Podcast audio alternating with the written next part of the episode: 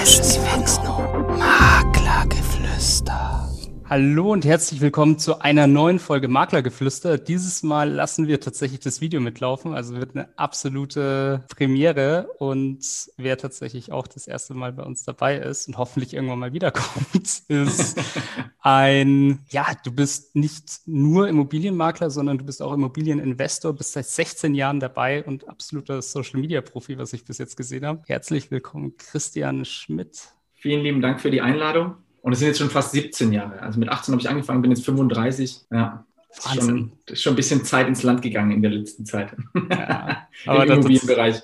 Aber da tatsächlich schon von jungen Beinen an, dann seit du 19 bist. Genau, also mit, mit 18 habe ich angefangen. Ähm, da ging es dann im Endeffekt los, habe ganz viele Sachen falsch gemacht, aber vielleicht äh, würde ich mich erstmal vorstellen, damit die Leute ja. wissen, wer ich überhaupt bin und was wir, was wir tun. Also ich würde mich jetzt als klassischen Immobilienunternehmer äh, betiteln. Ja, sie machen ganz viele verschiedene Sachen. Unsere Kernkompetenz liegt in der Sanierung von Altbauten im Denkmalschutz. Das heißt, in der Regel kaufen wir Mehrfamilienhäuser, sanieren diese und behalten diese. Und äh, irgendwann als Immobilieninvestor hast du natürlich auch zu wenig Eigenkapital, also musst du irgendwann Exits machen. Das heißt, du sagst dann, okay, ich verkaufe mal wieder was und ja, durch die Jahre hinweg hat sich das natürlich so entwickelt, dass wir auch Projektentwicklungen machen, auch teilweise für externe Leute. Wir machen auch Vertrieb für externe Bauträger zum Beispiel, weil wir da eben sehr, sehr gut sind, weil wir auch ein sehr, sehr gutes Standing in dem Bereich aufgebaut haben, gerade im Denkmalschutzbereich. Wir haben einen sehr, sehr guten Kundenstamm über die Jahre hinweg aufgebaut, durfte da auch von Mentoren sehr, sehr gut lernen. Ja, die waren schon bereits 30 Jahre in den einzelnen Bereichen tätig und äh, habe im Endeffekt so angefangen, habe da ein bisschen reingeschnuppert und habe dann in den letzten Jahren natürlich das Ganze ein bisschen verbessert und habe dann praktisch kommuniziert, okay, was möchte ich gerne in meinen Firmen oder in meinen Unternehmen implementieren? Ja, zum Beispiel, was möchte ich gerne verändern? Ich möchte gerne mehr Social Media, ja, weil ich glaube, dass das die Zukunft ist. Und somit haben wir uns halt in den letzten Jahren aufgestellt und ja, haben in der Regel zum aktuellen Zeitpunkt sechs Projekte gleichzeitig laufen. Das sind hauptsächlich Mehrfamilienhäuser, die wir unter denkmalschutzrechtlichen Genehmigungen sanieren und dann auch behalten. Aber wir machen auch Vertrieb für den einen oder anderen Bauträger, meistens etwas unter dem Radar. Das wird in den sozialen Medien weniger kommuniziert. Ah, also super viel in der kompletten Immobilienbranche. Das ist wirklich extrem spannend. Deswegen freue ich mich heute schon sehr auf die Folge. Ich habe wahnsinnig viele Fragen mitgebracht. Ich hoffe, wir kommen mit allen durch. Perfekt. Ähm, ja, genau. Am Anfang so ein bisschen zum Auflockern habe ich immer solche Entweder-Oder-Fragen. Ja, das bedeutet, das sind jetzt so kleine kurze Fragen, da bin ich mal gespannt, was da deine Antwort darauf ist. Und da habe ich für dich jetzt tatsächlich drei, weil, und die sind sehr stark inspiriert von dem, was ich schon von dir gefunden habe. Ja. Wie gesagt, du machst ja sehr viel. Und dann würde ich gleich mal mit der ersten anfangen. Was ist dir in dem, was du alles im Immobilienbereich machst, lieber? Machst du lieber Fix und Flip oder magst du lieber die klassische Immobilienmaklerei? Also man muss ein bisschen differenzieren. Also früher habe ich das ja noch wirklich getan. Also ich habe dann wirklich Objekte aufgenommen, habe die wirklich verkauft. In der heutigen Zeit hat sich das natürlich ein bisschen verändert. Ich habe meistens für die einzelnen äh, Aufgabenbereiche Mitarbeiter. Aber in der Regel finde ich ganz persönlich das Thema Fix und Flip natürlich ein bisschen spannender, weil ich einfach mehr Entwicklungspotenzial habe in einer Maklerei, die wir auch in aktueller Zeit relativ häufig machen. Es liegt einfach daran, uns werden sehr viele Objekte angeboten. Ja, wir kriegen in der Woche zwischen 30 und 40 Objekte. Das muss man einfach differenzieren. Da gibt es ganz viele gute Sachen.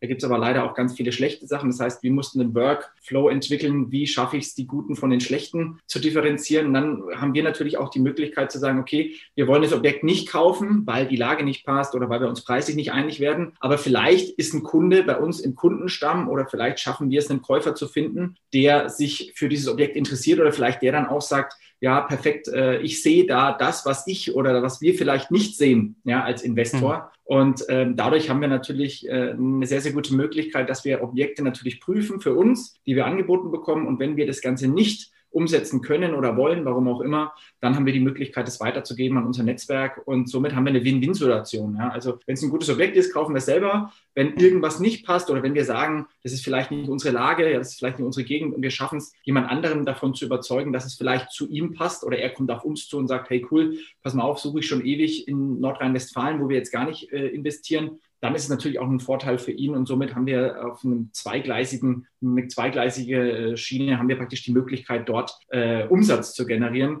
Und für mich ist es einfach das Fix- und Flip-Thema natürlich. Da habe ich halt viel mehr Möglichkeiten, was zu entwickeln, sich weiterzuentwickeln, sich in die Immobilie reinzudenken, Entwicklungspotenziale zu heben. Und in der klassischen Maklerei ist es ein bisschen anders. Da geht es halt ganz viel über das Thema Marketing. Ja. Wie positioniere ich meine Immobilie? Wer ist mein Zielkunde? wie wie finde ich den Zielkunden, wie kann ich den ansprechen. Das ist halt eine ganz andere Arbeitsweise. Aber für mich ganz persönlich ist das Fix und Flip die charmantere Geschichte. Ja, also du profitierst da wahnsinnig auch von den verschiedenen Synergien, die es mit sich bringt. Absolut. Also das habe ich auch gelernt durch meine Mentoren im Endeffekt. Äh, es gibt keine Konkurrenten oder es gibt keine Mitbewerber, sondern es gibt nur Menschen, mit denen du zusammen Geschäft machen kannst. Und es gibt bestimmt hm. Leute, die uns vielleicht ein Objekt wegnehmen im Maklerbereich. Ja, aber genau dieser Makler hat vielleicht ein spannendes Investmentprodukt für uns oder im Gegenzug gehen wir zu ihm und sagen, hey, wir haben hier ein Mehrfamilienhaus, äh, hast du Lust, es für uns zu vermarkten? Was natürlich auch geht, weil ich vielleicht weiß, er hat einen besseren Draht zu den Zielkunden. Ja, mhm. Und somit gibt es ganz viele Berührungspunkte, wo man im Endeffekt auch über ganz viele Ebenen hinweg hm, zusammenarbeiten kann. Ja, ich finde, das ist eine sehr positive Einstellung, vor allem sich nicht gegenseitig immer als Konkurrent zu sehen, sondern tatsächlich auch sagen, wir können ja auch was zusammen machen. Ist es so. Es ist ja. definitiv auch im, im Online-Bereich. Ja. Also sehen wir eher positive Möglichkeiten anstatt dieses Negative. Ja. Ich glaube auch, dass jeder seine eigene Schnelligkeit gerade im Business ja, fahren muss. Ja. Die einen sind halt eben ein bisschen schneller, haben ein besseres Netzwerk, die anderen eben nicht, aber das ist ja nicht schlimm. Ja. Und das hm. ist gerade in der heutigen Zeit wo wir jetzt vielleicht gleich dazu kommen, soziale Medien, ähm, ist es halt einfach ein bisschen ein falsches, eine falsche Sichtweise, ein falsches Bild, was vermittelt wird, was ich glaube. Genau. Ja, du hast es schon angesprochen. Jetzt ist auch ein Thema, wo man auch was zusammen machen kann, wie wir jetzt ja auch gerade sehen, sind die sozialen Medien. Und da bist du ja auch super viel unterwegs. Ich habe dich jetzt ganz stark auf YouTube gesehen und auf Instagram. Und da wäre jetzt für mich natürlich die Frage, was gefällt dir besser? Was, mit was gehst du lieber um? Mit YouTube oder mit Instagram? Also es sind zwei, also allgemein muss man einfach über die sozialen Medien wissen, so ein bisschen, wie das funktioniert. Ja, in der Regel ist es so, du musst dich als erfolgreich, toll und super geil hinstellen, damit die Leute auf dich aufmerksam werden und damit du eine Reichweite generierst. Ja, dass das aber vielleicht nicht die Wahrheit ist, muss man natürlich auch verstehen. Das heißt, man muss leider lernen, wie diese Systeme, ja, soziale Medien funktionieren. Und natürlich sind wir dann äh, eine Marionette unserer selbst. Das heißt, wenn du jetzt ein Foto von mir auf Instagram siehst, siehst du das meistens auch in einer äh, gestellten Pose. Ja, warum? Weil es einfach total uninteressant ist, wenn ich acht Stunden an einem Schreibtisch bin und äh, äh, Sachen abarbeiten muss oder ähm, an meine Mitarbeiter irgendwelche Aufgaben verteilen würde. Das hm. ist nicht sexy. Ja, das ist nicht Social Media like. So, also muss ich irgendwas kreieren, muss ich irgendwas schaffen, wo man den Leuten einen kleinen Einblick zeigt. Ja, wie funktioniert dieses Immobilienbusiness? Wie kann sowas auch mit sozialen Medien funktionieren? Und ich glaube halt, dass gerade in den sozialen Medien hast du halt einfach die Herausforderung, dass du dich super schnell vergleichen kannst. Ja, du kannst sofort sehen, wow, da ist jemand, äh, zum Beispiel Jakob, Jakob Mehren, der ist einfach crazy, der ist in einer ganz anderen Sphäre unterwegs. Er hat natürlich auch ein ganz anderes Mindset in gewisser Hinsicht, aber viele Leute können sich natürlich relativ schnell mit ihm vergleichen und denken dann, um Gottes Willen bin ich, ich bin noch nicht so weit wie er oder ich, ich habe einfach nicht die Möglichkeit und er hat so viel einfacher oder er ist so viel weiter als ich. Ja, und mhm. früher war das halt nicht so. Ja, in der heutigen Zeit kannst du ja das sofort sehen. Du kannst dich sofort vergleichen mit verschiedenen Leuten, die eben auch in den sozialen Medien sind, aber du weißt ja nie, was dahinter steckt. Wie sind sie dazugekommen? Äh, was für Hürden haben sie genommen in den letzten Jahren? Welche Herausforderungen hatten sie? Und ich glaube, um auch auf deine Frage zurückzukommen, dass Instagram halt eben einfacher ist zu faken als YouTube. Ja? Bei mhm. YouTube, wenn du dann mit den Leuten kommunizierst und die Leute geben dir ein bisschen andere Einblicke, dann glaube ich schon, dass es über YouTube eine, eine nähere Verbindung sein kann zu den Leuten. Ja, weil bei Instagram gerade im Feed, was du siehst, also in den, in den Bildern, die dort gemacht werden, ist natürlich fast alles gestellt. Wenn du jetzt ganz klassisch von Influencern sprichst, ja, die natürlich sich da hinsetzen mit irgendwelchen Uhren, die Jungs von, äh, von äh, Munich Wristbusters zum Beispiel, mit diesen ganzen Fake-Uhren und sowas, was total crazy ist. Ja. ja. Also nein, es ist schon crazy, dass die ganzen Leute sich da hinstellen und sagen, oh cool, schau mal meine Uhr an und so weiter, ähm, weil sie sich darüber definieren. Ja, das mhm. sehe ich halt einfach ganz anders. Die Leute wissen, dass ich zum aktuellen Zeitpunkt einen Opel Corsa fahre, weil das Thema Auto mir eigentlich zum aktuellen Zeitpunkt nicht wichtig war oder wichtig ist. Ja. Früher war das wichtig. Ja. Früher habe ich Geld ausgegeben in Diskotheken, obwohl ich nicht mal, äh, obwohl ich nicht mal äh, Alkohol trinke oder getrunken habe zu dem Zeitpunkt. Und äh, ich habe große Autos gefahren, die ich mir eigentlich gar nicht leisten konnte, weil ich dann dachte, dass Leute, die mich nicht mögen, besser finden oder was weiß ich. Und das ist halt so ein falsches Mindset-Thema, was mhm. natürlich durch die sozialen Medien durchaus ähm, noch verstärkt werden kann. Ja. Und das ist halt was, wo man halt einfach, wo ich zumindest versuche, ganz authentisch zu sein. Ich sage den Leuten, hey, ich äh, war gestern in der Notaufnahme ganz normal, weil ich einfach mir auf einer, mich auf einer Baustelle verletzt habe bei uns. Ja, und äh, ich kann den Leuten aber ganz genauso sagen, so, ich fahre jetzt hier in meinem Opel Corsa von meiner verstorbenen Mama, das fahre ich jetzt auch noch so lange, hm. bis ich äh, ein Auto gefunden habe, wo ich Lust drauf habe. Und ich sage den Leuten aber auch, ich bin gerade dabei, mir einen Ferrari F355 äh, anzugucken, weil ich irgendwie ein charmantes Auto finde, weil ich auch glaube, dass es so ein bisschen zu mir passt. Und wenn ich es kaufen will, cool. Und wenn ich sage, ich kaufe mir lieber eine neue Eigentumswohnung, ist auch cool. Ja? Mhm. Und äh, ich muss mich nicht über meine Sachen, die ich irgendwie anhab, äh, definieren, sondern es geht eher darum, was du vielleicht im Kopf hast, was du an Mindset hast. Ja, und die sozialen Medien, denen kann man das auch so normal zeigen. Deshalb haben wir vielleicht auch in vielerlei Hinsicht nicht so viel Reichweite, ja, weil es vielleicht nicht ganz so attraktiv ist, sondern weil es eher real ist. Ja, aber ich denke, das wird sich wahrscheinlich langfristig auszahlen. Einfach dieses Authentische und dieses nicht extrem geschminkte, das man ja auch immer den sozialen Medien vorwirft.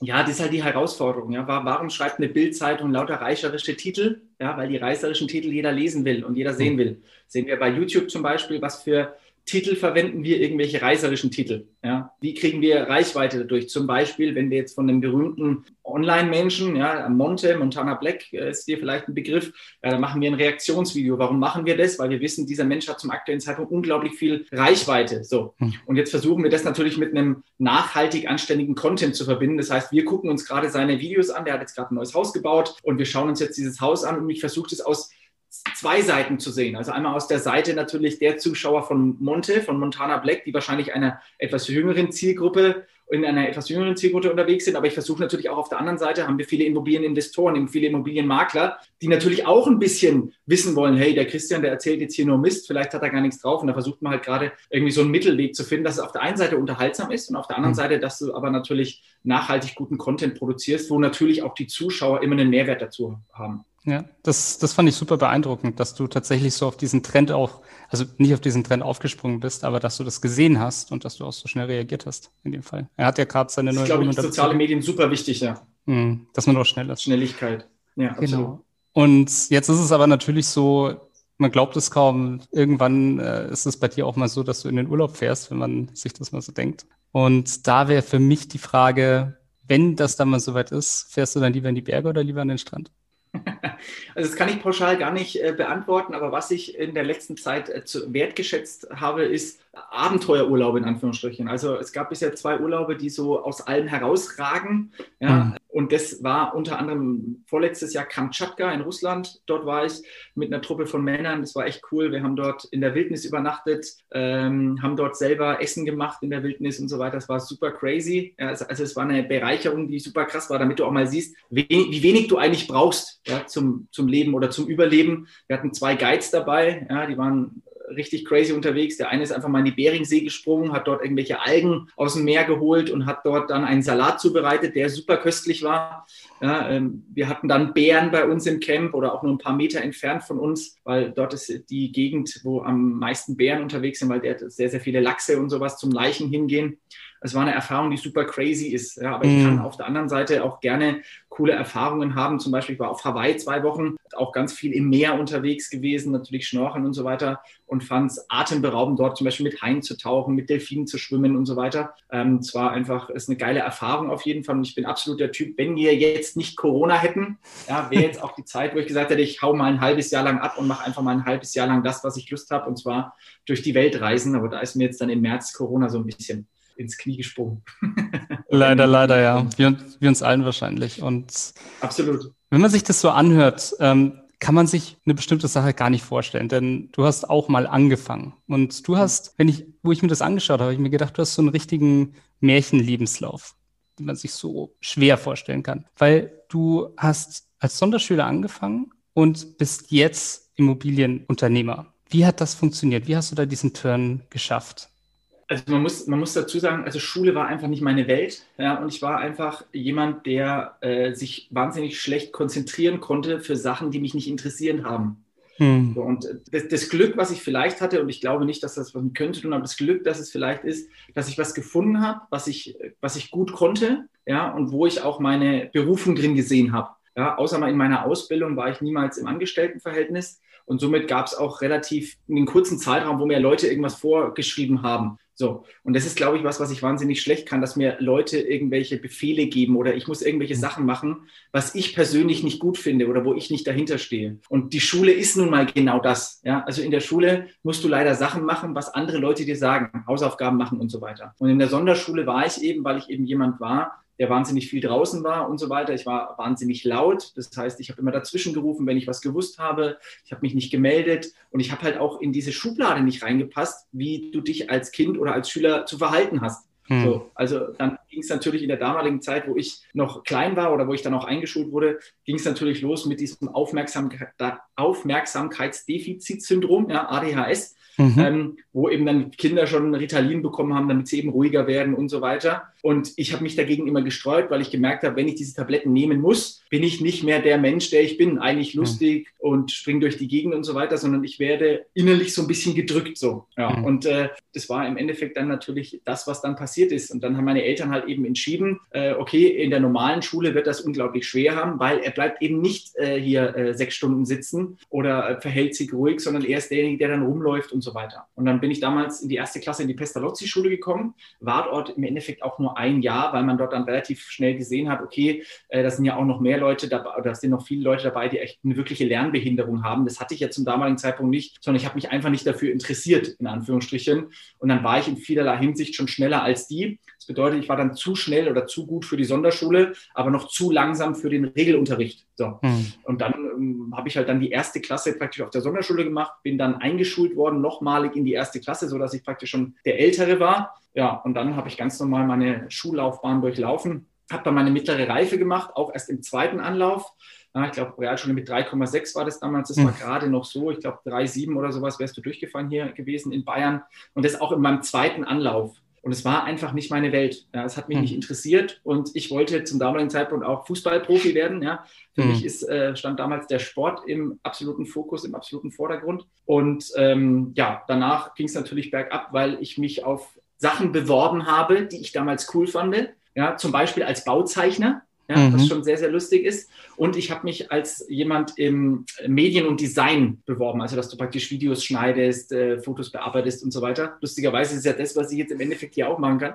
Ja, ähm, ja und da sind aber viele Leute dabei gewesen, äh, die halt ihr Fachabitur haben oder ihr Abitur abgebrochen haben oder sowas. Das heißt, ich mit meinem schlechten Realschulabschluss war da einfach nicht gut genug. Ja, und wie soll ich die Leute davon überzeugen, wenn sie im Endeffekt nur ein Blatt Papier von mir bekommen oder mehrere Blätter Papier? Ja, wie sollen die mich äh, kennenlernen? Hm. Ja, und dann wurde ich damals von meinen Eltern in eine Ausbildung gedrückt, sozusagen als Elektroniker. Und das war dreieinhalb Jahre in München. Und es hat wahnsinnig viel Gutes gehabt, weil zum einen habe ich den Materialismus kennengelernt dort. Ja, das heißt, schöne Frauen, Gucci, äh, große, schnelle Autos und so weiter. Und das war dann mein Antrieb, ja, mein allererster Antrieb, dass ich gesagt habe, mit meinem Gehalt als Elektroniker werde ich das niemals bekommen. Was muss ich tun? Ja, und dann habe ich mich auch angefangen, Geld zu interessieren, Persönlichkeitsbücher gelesen, also verschlungen. Ja, also vorher nie gelesen. Auch in der Schule war ich jetzt nicht der beste Leser und so weiter.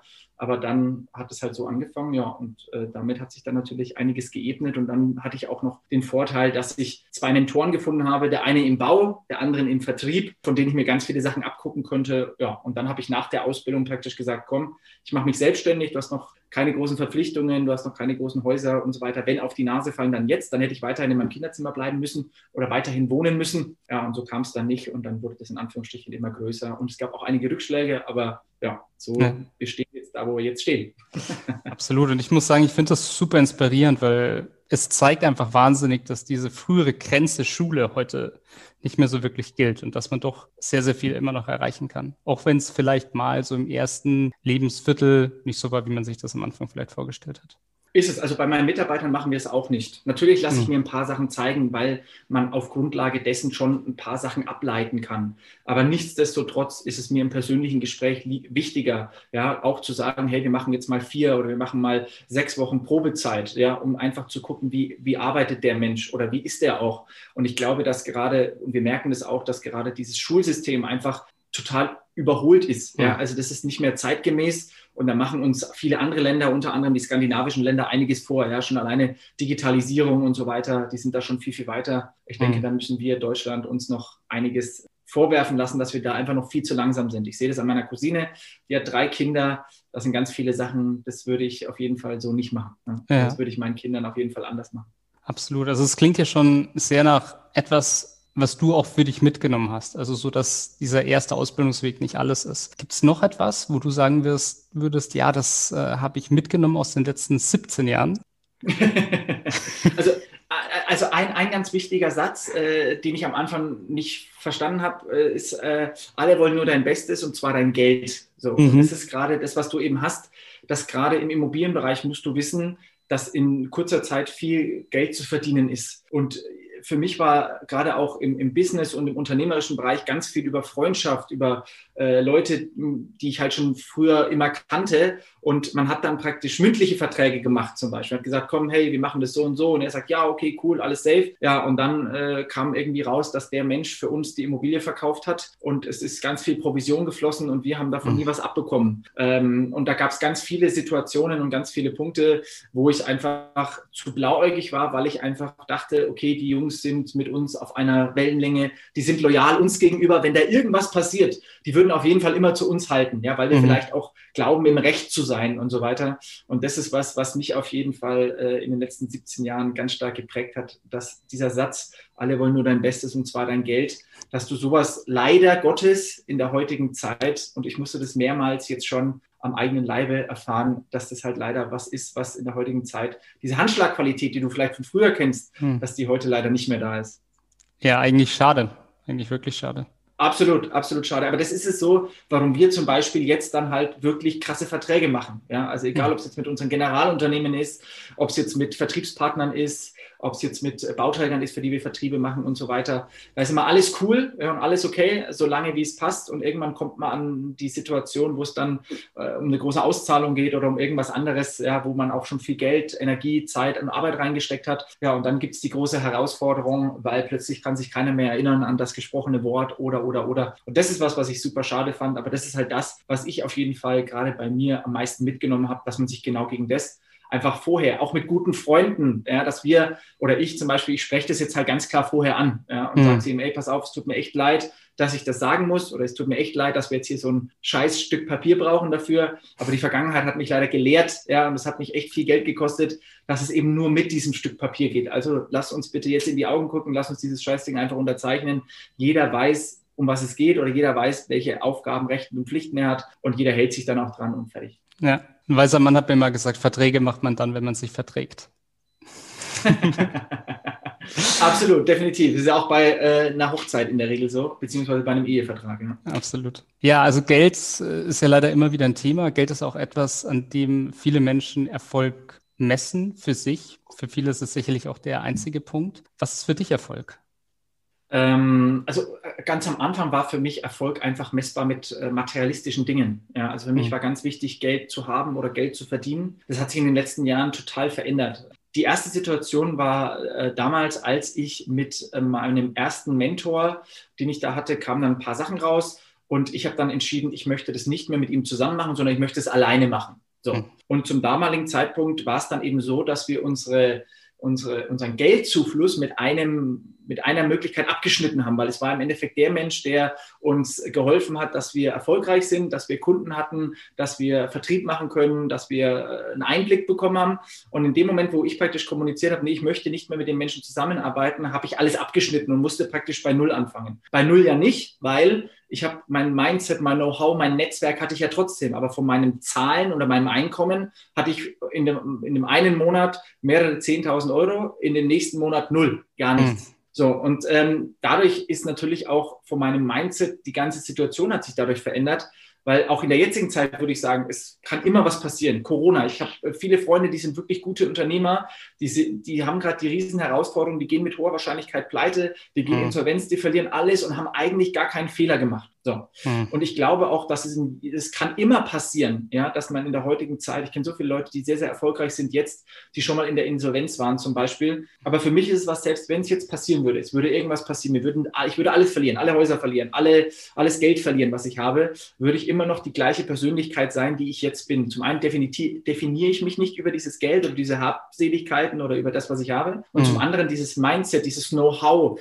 und diese Aufgeschlossenheit auch über dem Netzwerk gegenüber oder gegen den Freunden und Familie gegenüber, ja, verändert sich ja dadurch nicht. Es ist ja im Endeffekt nur eine Zahl auf einem Konto, mit dem ich Sachen bezahlen kann. Hm. Den Vorteil, den Geld mit sich bringt, und das ist das, was ich einfach gerade absolut zu schätzen weiß und auch einfach liebe, ist dieses Thema der Freiheit. Ja, also zum Beispiel, als ich damals nach äh, Hawaii geflogen bin, zwei Wochen vorher, bevor wir dahin geflogen sind, habe ich meinen besten Freund, Geschäftspartner, den Dennis damals angerufen und gesagt, ey, ich habe gerade zwei Tickets gekauft für Hawaii, geht da und da los, Fertig. Wir mussten niemanden fragen. Wir hatten damals äh, beide Freundinnen. Äh, wir haben die dann erst im Nachhinein davon in Kenntnis gesetzt, äh, was auch sehr lustig war. Ich habe meiner Freundin gesagt, der Dennis hat es mir geschenkt. Ich habe seiner, äh, er hat seiner Freundin gesagt, ich habe es ihm geschenkt und somit war es dann ganz easy. Und wir sind dann zwei Wochen nach Hawaii und es war ein super cooler Urlaub und es war auch wahnsinnig spontan. Und das ist genau das, was ich mit diesem Geld verbinde, ja, einfach frei zu sein. Ich kann jetzt hier dieses Interview mit mir führen und ich kann später sagen, ich muss mich äh, zwei Stunden auf die Couch legen, weil äh, ich habe mir hier, habe mich hier auf der Baustelle verletzt. Zum Beispiel. Ja. ja. das ist Freiheit. So, normalerweise, wenn ich jetzt auf Arbeit gehen würde, ja, dann sagt er, nee, du machst jetzt dieses Interview und danach musst du das machen, danach musst du das machen und das, und das ist für das, was, das ist halt einfach Mittel zum Zweck, das Geld, um für diese Freiheit dann äh, alles äh, erleben zu können oder um diese Freiheit dann auch genießen zu können. Mhm. Also für mich habe ich jetzt mitgenommen, so zum einen ist das Thema Persönlichkeit für dich, also die Persönlichkeit, wie du bist, die Art, wie du denkst, die Art, was du weißt und auch dein Netzwerk, das sich zum einen entwickelt hat und zum anderen aber auch dieses Thema Freiheit. Das für dich so wichtig ist. Genau. Definitiv, ja. Super. Wie ist es denn jetzt für dich? Ich meine, du hast jetzt schon sehr viel erreicht. Äh, was will man denn noch erreichen in deiner Position? Was hast du für eine Vision für die nächsten Jahre? Das ist eine sehr charmante Frage, weil eigentlich man kommt immer darauf an, mit wem man mich vergleicht. Ja, wenn du mich jetzt mit einem Jeff Bezos vergleichst, den ja, mhm. den ja auch jeder kennt, dann sagt er, ja, der Christian hat noch gar nichts erreicht. Wenn du mich jetzt vielleicht mit jemandem äh, äh vergleichst, der gerade im Studium fertig ist, der sagt, okay, wow, der Christian hat schon wahnsinnig viel erreicht. Ja, also jetzt so für mich sage ich einfach, meine Ziele in den nächsten Jahren sind, ich hätte gern äh, Familie, ich habe noch keine Kinder, ich bin jetzt 35, ich denke, äh, irgendwann ist auch der Zeitpunkt, ja, äh, dass man das planen kann, gerade in der heutigen Zeit. Und somit habe ich auch gesagt, es gibt irgendwann den Zeitpunkt, wo ich ganz zielgerichtet entscheiden möchte, wann ich gerne Kinder haben will, so und das ist jetzt in den Jahren Zukunft, das heißt, das ist ein ganz wichtiger Punkt. Gesundheit, ja, es gibt aktuell zum jetzigen Zeitpunkt nichts Wichtigeres als das Thema Gesundheit. Ich merke das gerade in unmittelbaren Nähe, ja, und dann natürlich dass man einfach sich weiterentwickelt. Ja, also das heißt, Stillstand heißt Rückschritt. Ja, und ich habe aber gemerkt, dass gerade in der aktuellen Zeit mit Corona eigentlich heißt es ja immer, du musst viel, da musste ich früher auch viel arbeiten, um viel zu erreichen. Und jetzt hat, glaube ich, dass es einfach anders ist. Ja, jetzt musst du smart arbeiten. Ja, also wie kann ich weniger arbeiten, um mehr zu erreichen? Ja, also ich muss jetzt nicht den noch größeren, noch größeren, noch größeren Deal machen, sondern ich mache vielleicht den kleineren Deal, wo ich weiß, ich habe weniger Bauchschmerzen und es funktioniert einfacher oder ist der schnellere Abschluss oder es funktioniert einfacher. Ja, und deshalb, da bin ich in den letzten Jahren ein bisschen, habe mich da ein bisschen verändert und da versuche ich auch mit meinem Team hinzuarbeiten, ja, smart zu arbeiten. Hm. Ja, das klingt auch schon nach sehr viel Erfahrung und vor allem nach sehr viel, was du aus den letzten Jahren auch gelernt hast. Und häufig lernen wir aus den Situationen, wenn mal was schief läuft. Wann war denn bei dir mal so eine Situation, zum Beispiel jetzt bei einem Immobilieninvestment, wo bei dir mal so richtig was schiefgelaufen ist? Es ist gerade was ganz Aktuelles, das habe ich immer noch. Das Objekt habe ich jetzt seit knapp äh, sieben beziehungsweise acht Jahren. Das habe ich in einer Gegend hm. gekauft, wo wir, also das haben wir zu einem Preis gekauft, was echt super war. Dann auch noch mit äh, Menschen zusammen, wo ich damals dachte, das sind Freunde oder das sind Leute, mit denen ich in den nächsten Jahren noch viele weitere Immobilien kaufen werde. So, das heißt, das Objekt hat mehrere Herausforderungen. Zum einen, das Objekt gehört mir nicht alleine, sondern noch zwei anderen Menschen mit dazu. Und wir haben das äh, Objekt in einer Gegend, die äh, sich dann doch nicht herauskristallisiert hat, dass diese, dies, dieser Standort so nachhaltig ist. Das Gute ist, es war in meinen Augen nicht viel Geld. Ja, das heißt, das bleibt da jetzt halt einfach ganz normal liegen, das Objekt. Und wir suchen jetzt schon seit anderthalb, zwei Jahren einen Käufer, der uns das ungefähr für den gleichen Kaufpreis mit Nebenkosten und so weiter, für das wir das damals gekauft haben, wieder abkauft. So, und das sind aber Sachen, die auch einem Profi-Investor passieren. Also damals natürlich noch mit dem Hintergrund, ja, ich äh, kaufe Objekte mit anderen Menschen zusammen. Das würde ich zum Beispiel heute auch nicht mehr machen. Ja, heute ist es halt ein bisschen anders geregelt. Ja, ich gebe den, man sagt dann, okay, jeder hat seine, seine, seine Wohnung, ja, jeder kann dann eigene Entscheidungen treffen und so weiter. Aber damals war das halt einfach so, dass wir ein bisschen blauäugig waren und haben dann natürlich auch das schnelle Geld gesehen, weil wir zum damaligen Zeitpunkt super viele Fix und Flips gemacht haben und haben dann halt teilweise auf unserem YouTube-Kanal, kann man das zum Beispiel sehen, wir haben dann ein Objekt gekauft für 36.000 Euro und haben es drei Monate später für 140.000 Euro weiterverkauft. Wir haben an dem Objekt nichts gemacht. Ja. Wahnsinn. Ähm, und so ein Ding haben wir öfters äh, gemacht äh, zum damaligen Zeitpunkt. Und dann haben die halt gesagt, so, wir kaufen jetzt das Objekt hier für einen schmalen Taler ein und äh, verkaufen es innerhalb von ein paar Wochen wieder weiter. Und es hat sich aber dann herauskristallisiert, dass es nicht so ist, weil der Standort einfach von der Nachfrage nicht gut genug war. Ja, da haben wir einfach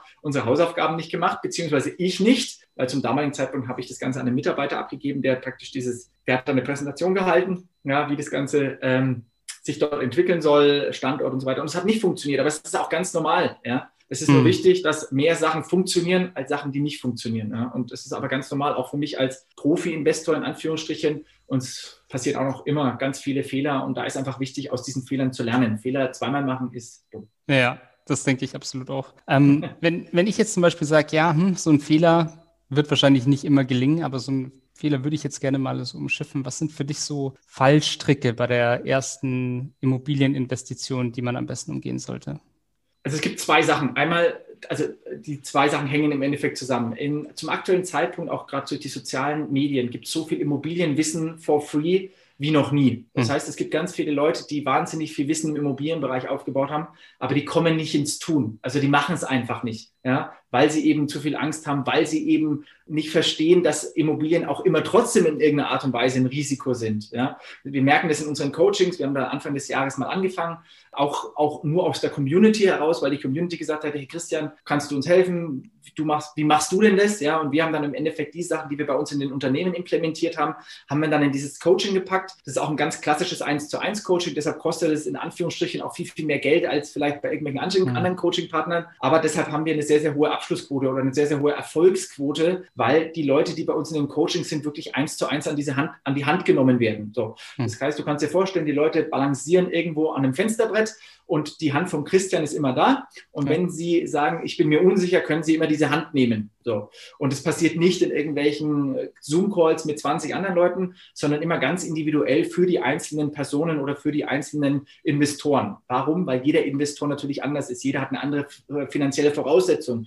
Jeder befindet sich in einer anderen aktuellen Situation. Und somit haben wir einfach beschlossen, dieses Coaching auf die Beine zu stellen. Und da war es dann im Endeffekt einfach so, dass wir gesehen haben, dass viele Leute schon wahnsinnig viel Wissen haben, aber sie trauen sich dann nicht die Umsetzung. Ja, die trauen hm. sich dann nicht in diesen Standort zu investieren. Also sie wollen dann im Endeffekt nochmal mein Ja dazu haben, obwohl sie es vorher schon selber gewusst hätten, mit hoher hm. Wahrscheinlichkeit. Ja, ähm, natürlich überprüfen wir das dann nochmal und schauen nochmal nach, ob die Zahlen stimmen und auch wenn wir die Objekte anschauen und helfen ihnen dann, ja, wie hoch ist die Sanierung, ja, wie hoch ist die Wahrscheinlichkeit, dass wir da einen Käufer finden, wer ist die Zielgruppe und so weiter. Aber das ist so ein bisschen die Herausforderung. Auf der einen Seite haben wir so viel Wissen, for hm. free, was überall anschaubar ist, wie noch nie. Und auf der anderen Seite haben wir aber auch ganz viele Investoren, die nie ins Tun kommen. Und das ist genau das, was wir eben auch aus Seminaren sehen. Ja, wenn ich Sprecher bin, zum Beispiel bei Paul Mesar, Immobilientycoon oder Immopreneur-Kongress von Thomas Knedel war ich einer der Sprecher, da sieht man das halt ganz oft, dass du immer wieder Leute dort siehst, jedes Jahr auf diesen Events und die haben immer noch nichts gekauft. Und in der Zeit haben wir schon fünf, sechs, sieben Deals gemacht,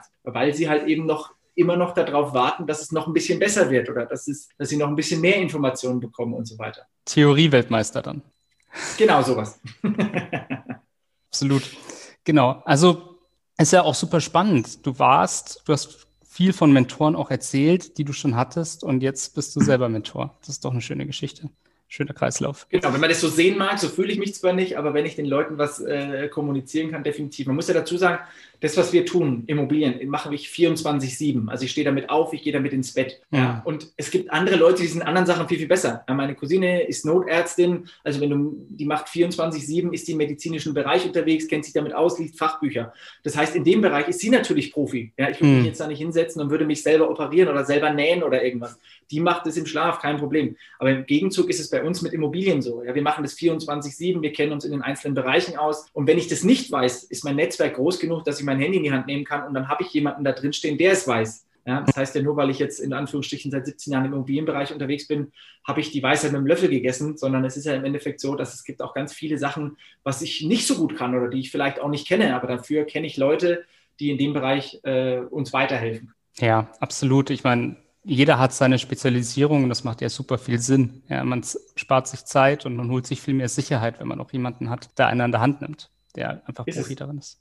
Genau. Ähm, jetzt hast du dich auf, so ist zumindest meine Kenntnis, du hast dich auf denkmalgeschützte Gebäude auch spezialisiert. So, ja. Und warum? Was war so für dich der erste Beweggrund, dass du gesagt hast, genau in diesem Bereich will ich rein? Also es hat Einmal der Grund durch meine Mentoren, weil die, der eine war im Vertrieb, die haben denkmalgeschützte Objekte vertrieben damals. Das heißt, ich habe einen wahnsinnigen Einblick bekommen, wie funktioniert der Vertrieb. Ja, damals natürlich auch ein bisschen anderer Vertrieb als heute. Ja, also so wie wir damals vertrieben haben, würde ich heute nicht mehr vertreiben.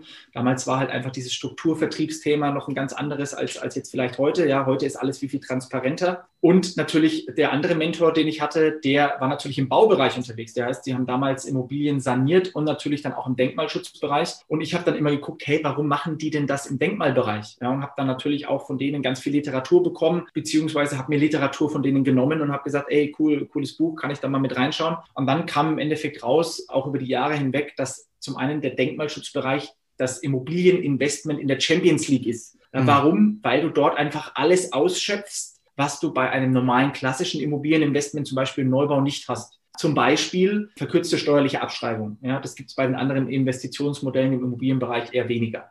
Zum anderen vergünstigte Darlehen. Ja, ich bekomme Zuschüsse, ja, teilweise Zuschüsse vom Staat, von den Gemeinden oder von der KfW, Kreditanstalt für Wiederaufbau. Und was wir dann auch über die letzten Jahre hin natürlich vermehrt gesehen haben, gerade wenn viele Leute in diesem Immobilienmarkt als Investor unterwegs sind, dass sich viele einfach nicht trauen, ein komplettes Mehrfamilienhaus zu sanieren und dann auch noch im Denkmalschutz. Das heißt, die Konkurrenz ist viel, viel geringer. Hm. Und haben wir das praktisch zu einem Produkt gemacht, wo wir praktisch Experte darin sind, weil wir einfach gesagt haben, okay, wir stärken unsere Stärken, ja, und somit haben wir natürlich auch alles versucht, gerade in diesem Denkmalbereich uns zu verbessern und haben dadurch natürlich auch ein sehr, sehr gutes Netzwerk aufgebaut und wir haben einen sehr, sehr guten Kundenstamm. Das heißt, wenn wir Denkmalobjekte haben, die wir zum Beispiel an, an, den, an den Vertrieb, also wir sind ja praktisch der Vertrieb und wir geben den an unseren Kunden weiter, dann wissen wir halt wahnsinnig viel, nicht nur im Verkauf dafür, sondern wir wissen auch, wie das gebaut wird und können dadurch mhm. natürlich auch bei den Kunden kommunizieren, hey, pass mal auf, wir wissen die Substanz, wie da ist, die ist eine sehr, sehr gute. Ähm, wir müssen nichts schönreden und so weiter. Und deshalb haben wir auch sehr, sehr ausgewählte Kunden. Also wir haben viele Makler, mit denen wir zusammenarbeiten, die zum Beispiel zu uns kommen und sagen, hey Christian, wir haben ein denkmalgeschütztes Haus. Wir kennen uns damit nicht so gut aus, aber könnt ihr es vielleicht vermarkten? Können wir da ein Kooperationsgeschäft machen oder sowas? Oder wir haben Bauträger, die sagen, wir machen eigentlich nur Neubau. Wir haben jetzt mal äh, Denkmalschutz gemacht. Christian, könnt ihr zum Beispiel Denkmalschutz machen. Also wenn das jetzt gerade jemand hört, ein Makler oder ein Bauträger, der im Denkmalschutzbereich Wohnungen hat, die er gerne verkaufen einen Vertrieb braucht dafür, wir können ihm da sehr, sehr gerne helfen, weil wir ein sehr, sehr gutes Netzwerk haben. Wie gesagt, weil wir seit 17 Jahren Denkmalschutz leben und auch lieben natürlich und mhm. natürlich auch alle Fallstricke kennen. Ja, und so eine Spezialisierung zahlt sich am Ende des Tages halt auch super gut aus. Und das ist klasse. Ist es, definitiv, ja. Du hast jetzt schon darüber auch gesprochen, dass du mit Maklern zusammenarbeitest. Du arbeitest ja teilweise selbst als Makler und das ist jetzt eine wahnsinnig spannende Position, in der du jetzt gerade bist. Vor allem für die Zuhörer, die ja auch in erster Linie Makler sind. Und deswegen wäre es für mich ganz interessant ähm, zu wissen, so was macht aus deiner Sicht so einen richtig guten Makler aus? Also den Vorteil, den ich habe, ich war ja ganz lange nicht als Makler unterwegs, sondern wir waren ja praktisch der Kunde von dem mhm. Makler. Und die große Herausforderung war einfach für mich ganz am Anfang, wie vielleicht viele andere auch, die sagen, jetzt muss ich dem Menschen, der in meinen Augen keine Arbeit gemacht hat oder wenig Arbeit gemacht hat, eine horrende Summe bezahlen. So, und das haben wir natürlich bei uns im Maklerunternehmen total anders gemacht. Ja. Also ich habe versucht, auch die Transparenz zu zeigen, weil viele Sachen im Hintergrund, die wir als Makler machen, sind natürlich Sachen, die der Kunde nicht sieht. So, das muss ich ihm aber kommunizieren. Also ich muss ihm sagen, was wir alles gemacht haben. Ich muss ihm daran teilhaben, was wir da gemacht haben. Und ich muss es ihm vielleicht auch beweisen, was wir da gemacht haben. Also ich muss ihm vielleicht auch kommunizieren. Ich muss ihm die Transparenz geben. Hey, ich habe die Woche schon mit äh, so und so vielen Kunden telefoniert, aber äh, leider habe ich über eine Absage bekommen, weil ihr Objekt einfach nicht schön genug ist oder weil es teuer, zu teuer ist, weil sie einfach einen zu hohen Preis haben wollen und so und und. Ja, und für mich war es einfach am Anfang eine schwierige Situation, weil die Makler teilweise Objekte hatten, die ich persönlich als Investor wirklich gut fand, aber der Makler war schlecht. So. Mhm. Das heißt, ich habe ihm dann auch kommuniziert, ich kaufe das Objekt jetzt nur, weil es ein echt ein gutes Objekt ist, weil ich da Entwicklungspotenzial sehe. Deshalb kaufe ich es. Ich kaufe es nicht, weil sie eine gute Arbeit gemacht haben. So. Mhm. Und die Herausforderung ist halt einfach, dass man in dem Immobilienbereich in kurzer Zeit viel Geld verdienen kann und man braucht im Endeffekt keine Ausbildung dafür. Das Problem mhm. ist, ich habe auch keine Ausbildung im Immobilienbereich. Ja, das heißt, ich wäre jetzt in Anführungsstrichen ein schlechtes Beispiel, aber ich weiß, wie es in Maklerbüros in der Regel abläuft. Also meine Freundin zum Beispiel arbeitet bei auch einem großen Makler, die arbeitet nicht bei uns und da sieht man natürlich auch ganz viele Sachen, was die gut machen, ja, oder was die vielleicht anders machen als andere Makler. Und da muss man schon sagen, dass es wichtig ist, das Thema Dienstleistung zu leben als Makler, ja, für den Kunden da zu sein, auch zu sagen, ey, Entschuldigung, weiß ich nicht, ist nicht meine Kernkompetenz, ich weiß nicht, welche denkmalschutzrechtlichen Auflagen es hier gibt. Ja, aber ich finde es für Sie raus. Morgen bereite ich Ihnen alles vor und dann kriegen Sie das anhand von einer Mail. Dann müssen Sie sich nur die Mail durchlesen und nicht mal nicht diese denkmalschutzrechtliche Genehmigung zum Beispiel. Ja, mhm. Oder welches Entwicklungspotenzial gibt es denn dort? Ja, äh, kann ich da noch einen Anbau machen? Ja, dann bin ich halt der Makler, der vorher beim Bauamt anfragt und sagt, hey, ich gehe die Extrameile. Ja, ich will, mhm. dass mein Kunde zufriedengestellt ist und ich will nicht einfach nur viel Geld haben für hier ist die Immobilie, fahr am besten noch selber hin, Schlüssel kannst du mir im Büro abholen. Hatten wir auch schon. Ne? Ja. Also Mensch. Ja, also für, für dich ist so dieses Thema, dass du sagst, als erstes kommunizieren ganz wichtig, dass man auch kommuniziert, ja. was man tut, weil ansonsten kann man da nicht so wirklich durchschauen als Kunde. Ähm, zum Zweiten sagst du, ist so dieses Thema Dienstleistungsfokus sehr, sehr wichtig. Und der dritte Punkt ist natürlich auch das, dass man auch gut verkaufen kann, dass man auch ganz genau weiß, was ist jetzt meine Immobilie und was ist die wert.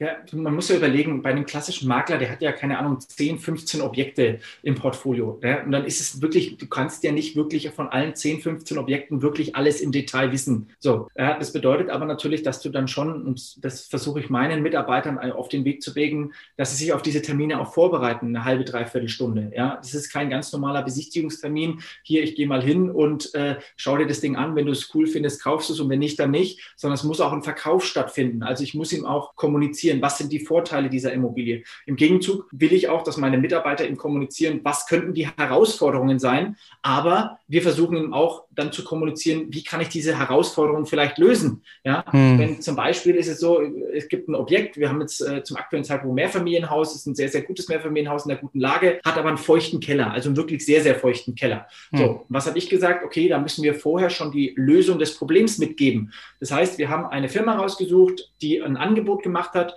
und hat zum Beispiel kommuniziert, dass sie für den und den Preis das komplette Kellergeschoss trockenlegen kann. So. Hm. Der neue, der alte Eigentümer will das nicht machen, weil er auch vom preislichen Rahmen, das würde sein preisliches Budget übersteigen. Aber der neue Eigentümer weiß jetzt sofort, okay, ich kaufe mir hier zwar eine Herausforderung ein, ich weiß aber auch, wie die Lösung aussehen kann. Mhm. Und genau das ist das, was, glaube ich, was man als Makler versuchen muss, auch dem Kunden dann mitzugeben, auch Lösungen für Objekte, die vielleicht nicht ganz so schön sind. Und wir versuchen das dann auch ganz ehrlich zu kommunizieren. Wir versuchen dann, es gibt aktuell so und so viele Objekte auf dem Markt, die sind um einiges günstiger vielleicht als Ihres. Wir müssen also irgendwie argumentieren, warum möchten Sie gern mehr Geld für Ihr Objekt? Hm. Ja. Und wir sind auch ein Makler, der viele Sachen ablehnt und sagt, nee, das tut uns leid, aber das wäre, ist nicht realistisch oder unsere Kunden machen sowas in der Regel nicht oder wollen das auch nicht. Und dann ist es mir lieber, dass ich äh, ehrlicherweise absage und äh, wir haben aber dann trotzdem vielleicht zu einem späteren aus einen Kunden, der sagt, okay, ich bin zufrieden mit hm. dem Christian oder ich bin zufrieden mit der Firma. Ja, also klingt wunderbar lösungsorientiert und ich glaube, eine Lösung brauchen auch viele Immobilienmakler, weil das kriegen wir immer so mit, das ist so diese Königsdisziplin. Hast du vielleicht aus deinen Jahren an Erfahrung so einen kleinen Tipp für die Immobilienakquise, was jetzt so ein Makler machen könnte, damit er vielleicht besser an Objekte kommt? Absolut. Also äh, als allererstes sollten Sie das, was vielleicht hoffentlich auch hier verlinkt wird, ja, in der Beschreibung, Sie sollten auf allererstes mal unser Buch kaufen. Ne? Machen Absolute wir. Eigenwerbung. Nee. also erstmal, Entschuldigung an alle diejenigen, die das hören. Ähm, ja, also im Endeffekt ist es genau die Herausforderung, die ja nicht nur die Immobilienmakler haben, sondern auch die für Immobilieninvestoren. Ja? Gerade in der aktuellen Zeit, wie kommt man an Objekte? Und wir haben das in den letzten Monaten so viel gehört, dass wir uns irgendwann hingesetzt haben und haben gesagt, hey, warum läuft es denn bei uns anders? Warum kriegen wir denn so viele Objekte angeboten, dass wir teilweise sagen müssen, sorry, wir können nicht mehr, weil unser Eigenkapital irgendwann aufgebraucht ist. Ja, wenn wir natürlich ständig am Kaufen sind von irgendwelchen Objekten, die in unserer in meinen Augen oder in unseren Augen gute Investments sind. Mhm. So, und es liegt einfach an mehreren Punkten. Der, einer der Punkte, den einfach wahnsinnig viele vergessen und den ich auch heute noch tue und den ich auch gestern gemacht habe als Beispiel, ist die ganz normale Kaltakquise. Das mhm. heißt, sich nicht zu schade zu sein, einfach zu klingeln und zu fragen, hey, möchtest du vielleicht dein Haus verkaufen? Es macht heutzutage niemand.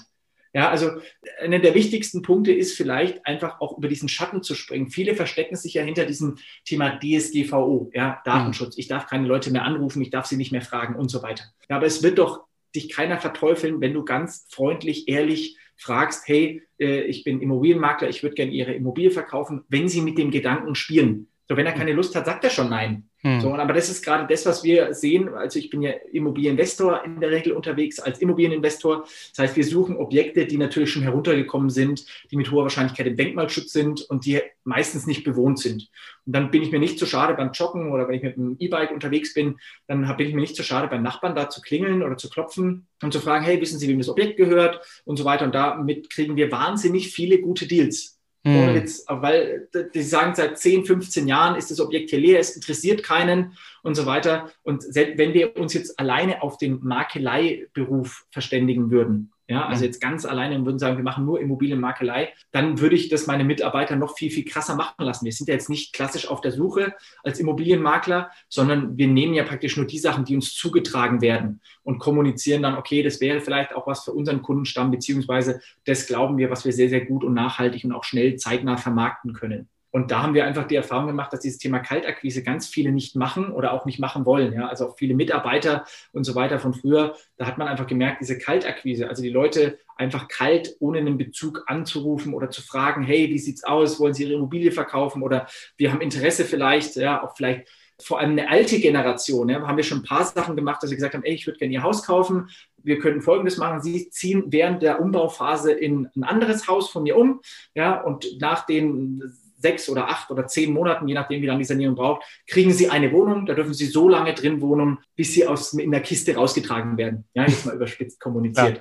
Ja. ja. Und dann ist es aber für beide Seiten eine gute, äh, eine gute Möglichkeit. Wir bekommen ein Objekt, was nicht am Markt ist, was vielleicht zu einem guten Preis ist. Wir haben gleich jemanden unten drin. Ja, wir können das Objekt auch dem Kunden so umbauen, dass er ein bisschen breiter ist, dass er rollstuhlgerecht ist, ebenerdige Duschen. Die bleiben weiterhin in ihrer gewohnten Umgebung. Ja, gerade bei Best Age, bei der etwas älteren Generation ist es so, ich kenne es bei meiner Oma, war das damals so, mhm. wenn man hm. diese Menschen aus ihrer gewohnten Umgebung zieht, diese Veränderung ist für die wahnsinnig schwer und dann wird es echt tricky. Und somit bleiben die Menschen in ihrer gewohnten Umgebung, können dort weiterhin wohnen und wir haben vielleicht ein gutes Investment und wir können die, dieses Haus dann wieder dem Nachhaltigkeit können wir jetzt dann wieder dem Kreislauf der Immobilie zuführen. Und es kann wieder ganz normal genutzt werden, können den Standort vielleicht ein bisschen verbessern und aufbessern und so weiter. Und das sind halt natürlich Sachen, die in der heutigen Zeit ganz wenig gemacht werden. Diese Sachen auch Lösungen finden und zum Beispiel, also Thema Kaltakquise ist das, was ich gemerkt habe, was ganz wenig Makler machen. Und da verstecken sich halt eben viele auch durch das Thema DSGVO. Also seitdem wir das machen, ich habe noch nie eine Abmahnung bekommen. Ich habe noch nie irgendwie diese 500 Euro bezahlen müssen oder sonst irgendwas. Nichts.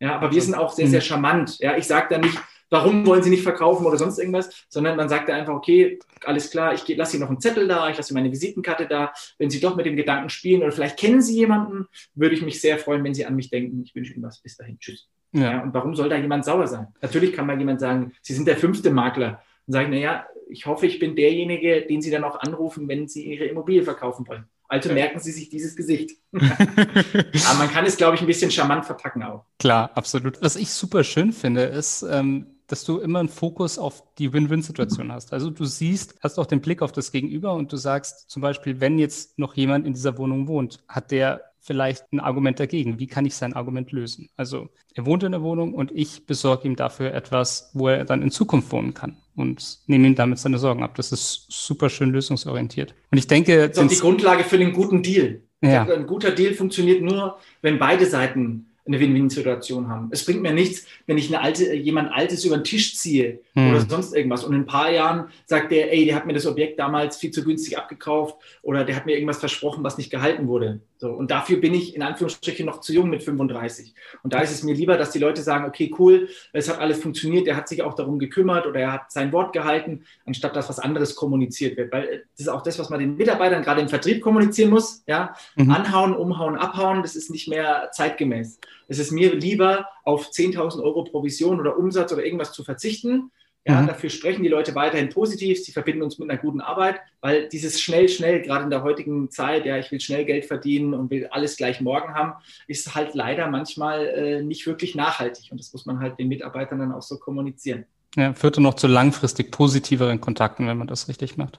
Schön. Ist Aber ich, so, denk, ja. ich denke, was in diesem Jahr auch super wichtig war, waren A, ein gutes Netzwerk und sicherlich auch eine langfristig nachhaltige Denkweise bei dieser ganzen Geschichte. Wie war es denn für dich? Wie hat denn Corona dich und dein komplette, deine komplette Arbeit eigentlich betroffen? Also ich muss gestehen, dass sich Corona bisher als was sehr, sehr Positives gerade für uns als Unternehmen entwickelt hat.